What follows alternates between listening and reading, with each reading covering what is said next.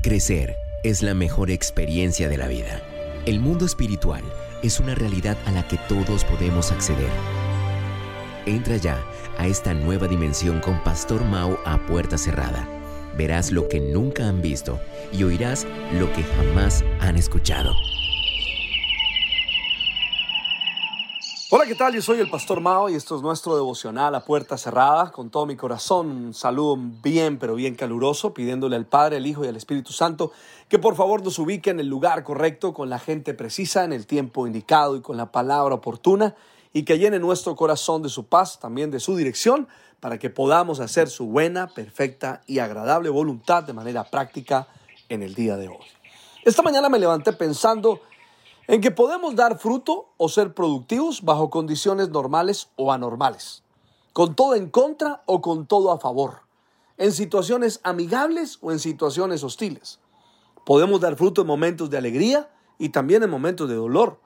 Podemos seguir dando fruto en momentos difíciles o en momentos fáciles, porque el fruto que sale de nosotros o lo productivos que somos no depende de lo que está fuera de nosotros, sino de aquel que vive en nosotros de nuestra relación con aquel que está en nosotros.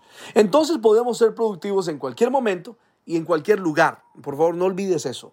El Señor está esperando que demos fruto. Te pregunto, si tú diseñas algo, construyes algo, preparas algo, ¿no esperas que dé su resultado? Por supuesto que sí. Ok, mis queridos amigos, entonces piensa que Dios está esperando que demos fruto. El fruto que Él espera está ahí en Gálatas capítulo 5. Hemos hablado del amor, ahora vamos a hablar del gozo o de la alegría que se produce dentro de nosotros como fruto.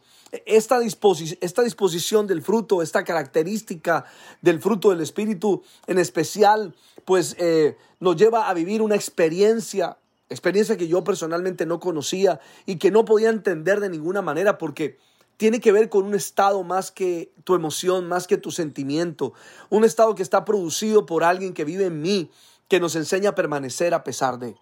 Bueno, poco a poco entonces, a medida que vas creciendo, te vas dando cuenta en tu relación con Dios que tu ánimo, tu alegría, tu estado emocional no depende de las noticias, no depende de lo que diga la economía, no depende del gobierno, sino que va mucho más allá. Escucha esto. Salmo 30, verso 11 al 12. Convertiste mi lamento en danza. Me quitaste la ropa de luto y me vestiste de fiesta, para que te cante y te glorifique, y no me quedo callado. Señor mi Dios, siempre te daré gracias. Y ahora escucha este, Salmo 16, 11. Me mostrarás la senda de la vida. En tu presencia hay plenitud de gozo, delicias a tu diestra. Y también quiero que oigas esto, Isaías 61, 3. Y a confortar los dolientes de Sión, me ha enviado a darles una corona en vez de cenizas, aceite de alegría en vez de luto, traje de fiesta en vez de espíritu de desaliento. Serán llamados robles de justicia, plantío del Señor para mostrar su gloria. Así que debemos aprender a, acercarnos a ese tipo de bendiciones de Dios, no porque Dios sea el que nos bendiga, sino porque tengo una relación profunda con el Dios que me bendice. Yo no me refugio en la bendición de Dios, me refugio en aquel que me da su bendición. Yo no me, me gozo y me alegro en las bendiciones de Dios, me alegro en aquel que me da las bendiciones. El gozo, mis queridos amigos, es una evidencia de nuestra relación con Dios. Por donde pasemos debemos dejar gozo. En nuestros hogares, en nuestras ciudades, en nuestros lugares de trabajo, en la iglesia, en cualquier lugar donde vayas, siempre se necesitará gozo. No importa dónde estés, deja tu gozo. Trae gozo en medio del dolor. Trae gozo en medio de la aflicción. Trae gozo en medio de la tristeza y trae gozo en medio de la agonía. Déjale ver al mundo que tienes un Dios que da algo maravilloso llamado gozo para que su vida mejore. Las parejas necesitan gozo, tus hijos necesitan gozo, no estrés, tu familia necesita gozo, no angustia. No necesita lamento, tampoco melancolía, porque las cosas ayer fueron mejores. No, tu entorno necesita gozo. Recibe esta palabra maravillosa para este precioso día. Jeremías 31, 13. Entonces las jóvenes danzarán con alegría y los jóvenes junto con los ancianos. Convertiré su duelo en gozo y los consolaré.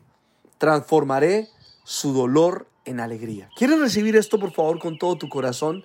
Donde quiera que te encuentres, alguien en algún lugar del mundo tiene que escuchar el deseo del corazón de Dios, es convertir tu duelo en gozo y en los próximos días consolarte para transformar tu dolor en alegría. Sofonías capítulo 3, verso 17. Porque el Señor tu Dios está en medio de ti como guerrero victorioso. Se deleitará en ti con gozo, te renovará su amor y se alegrará por ti con cánticos. Esa promesa tienes que escribirla y tienes que ver a Dios disfrutando el gozo porque Él tiene gozo. Quiere decir que si me acerco a Él, voy a recibir su gozo para poder deleitarme con gozo en lo que hago. Mis queridos amigos y amigas, el gozo manifestado en cada paso que des, sin duda alguna, mejorará tu calidad de vida. Te darás cuenta que es mejor vivir con Él que sin Él. No olvides que el fruto del Espíritu es la mejor manera de vivir la vida y que en algún lugar de la tierra hay alguien en este día que lo único que necesita es el gozo que tú tienes. Gozo producido por la relación con el Espíritu Santo. Gozo que consuela, gozo que transforma, gozo que cambia las realidades porque no es un asunto de lo que sucede fuera de nosotros, sino un asunto de lo que pasa dentro de nosotros. Yo estoy orando de manera especial en este día para que ese gozo que el Espíritu Santo trae se haga evidente en tu corazón que llene tus pensamientos, que en medio de la angustia, el dolor, el miedo, la incertidumbre, venga el gozo del Espíritu Santo de adentro hacia afuera y cambie todo y te transforme el corazón completo a ti y a tu familia. Le pido al Padre, al Hijo y al Espíritu Santo que te bendigan de una manera súper especial. Soy el Pastor Mao y esto es nuestro devocional a puerta cerrada. Que pases un día súper extraordinario. Chao.